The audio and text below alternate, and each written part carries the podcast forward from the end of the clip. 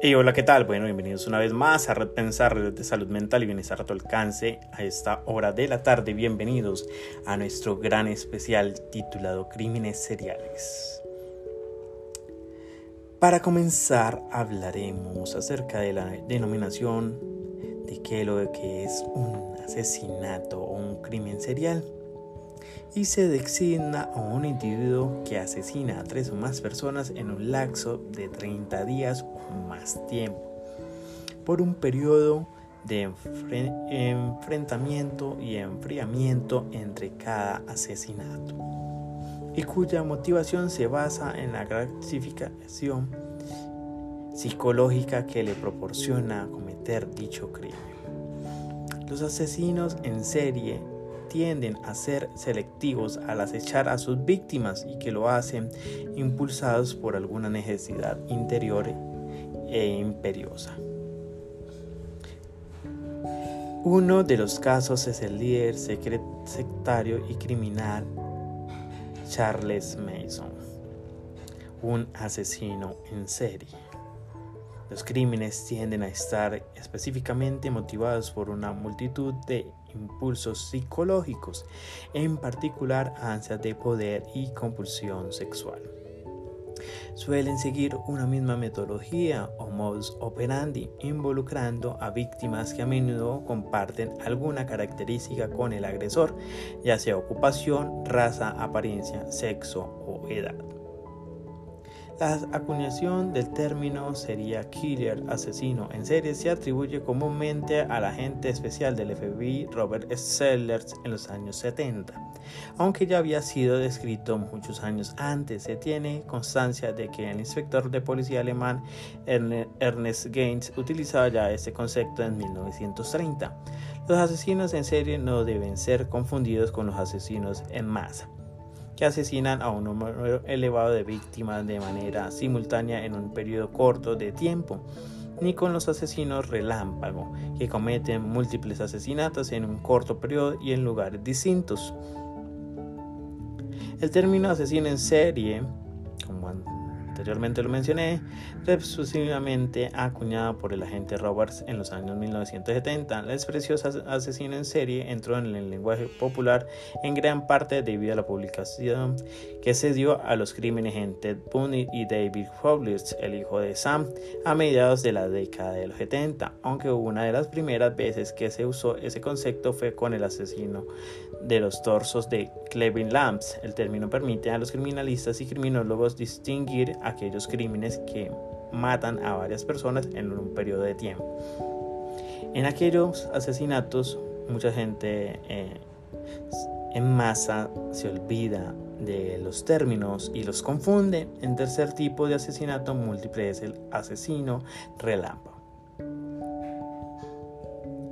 Un asesino en serie es alguien que comete tres o más asesinatos durante un extenso periodo con un laxo de enfrentamiento entre cada crimen. En medio de sus delitos, ellos aparecen bastante normales, una condición que Herbie Clayt y Robert Harris hayan más, más claro y es máscara de condura. A menudo existe, pero no siempre, un elemento sexual en este tipo de asesinatos. Un asesino en masa, por otra parte, es un individuo que comete múltiples asesinatos en una ocasión aislada y en un solo lugar. Un asesino intermitente, también conocido como asesino excursionista o split killer, comete múltiples asesinatos en diferentes lugares dentro de un periodo que puede variar desde unas cuantas horas hasta varios días. En psicología, la mayoría de los asesinatos en serie tienen en, en sí antecedentes enfermizos y se basa frecuentemente en furor y víctimas de abusos durante su infancia, ya sea física o sexual o psicológicamente, toda vez que existe una correlación entre los abusos de su infancia y los crímenes que comete. El elemento de fantasía en el desarrollo de los asesinatos en serie es extremadamente importante. Rimoanía comienza incendios y viralmente solo por pasa y se da por la emoción de destruir cosas. Crueldad hacia los animales relacionadas con sosadismo o somasoquismo y muchos niños pueden tener comportamientos crueles con los animales. En neurisis, más allá de la edad en que los niños normalmente superan tal comportamiento, cabría hacer una aclaración entre dicho desarrollo en 1963 ha sido ciertamente cuestionada por otros investigadores que de ahí parte el pensamiento de crueldad y se puede considerar también un crimen serial. Eso tiene de, de significante eh, poder mirar más a fondo lo que es un crimen serial, cuáles han sido en particular eh, los criminales más destacados de la historia y esos archivos ocultos del FBI y de algunos investigadores que hablan sobre estos temas.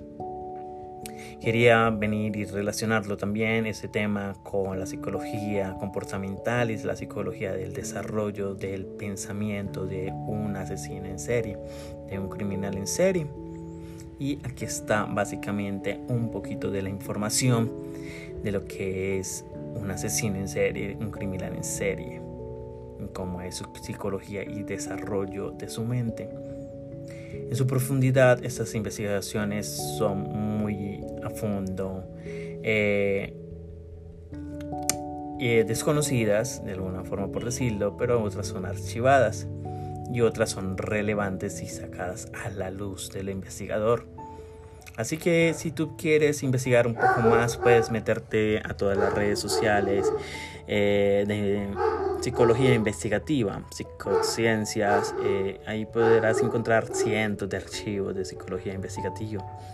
Arthur Schwarzkopf, asesino serial y depredador sexual, es uno de los cientos de casos que hay. La viuda negra, asesina, asesino de Dayton Beach. Y hay muchos, definitivamente, asesinos seriales y crímenes seriales que no han sido archivados y que se sacan a la luz del investigador y criminólogo. Así que tú puedes investigarlo. Estoy mucho más aquí en Red Pensar, Red de Salud Mental y Bienestar a tu alcance. Quien les habló el psicólogo Juan Cardona a esta hora de la tarde. Seguimos y continuamos con diferentes temas en mi podcast de salud mental y bienestar a tu alcance. Chao, chao, hasta la próxima.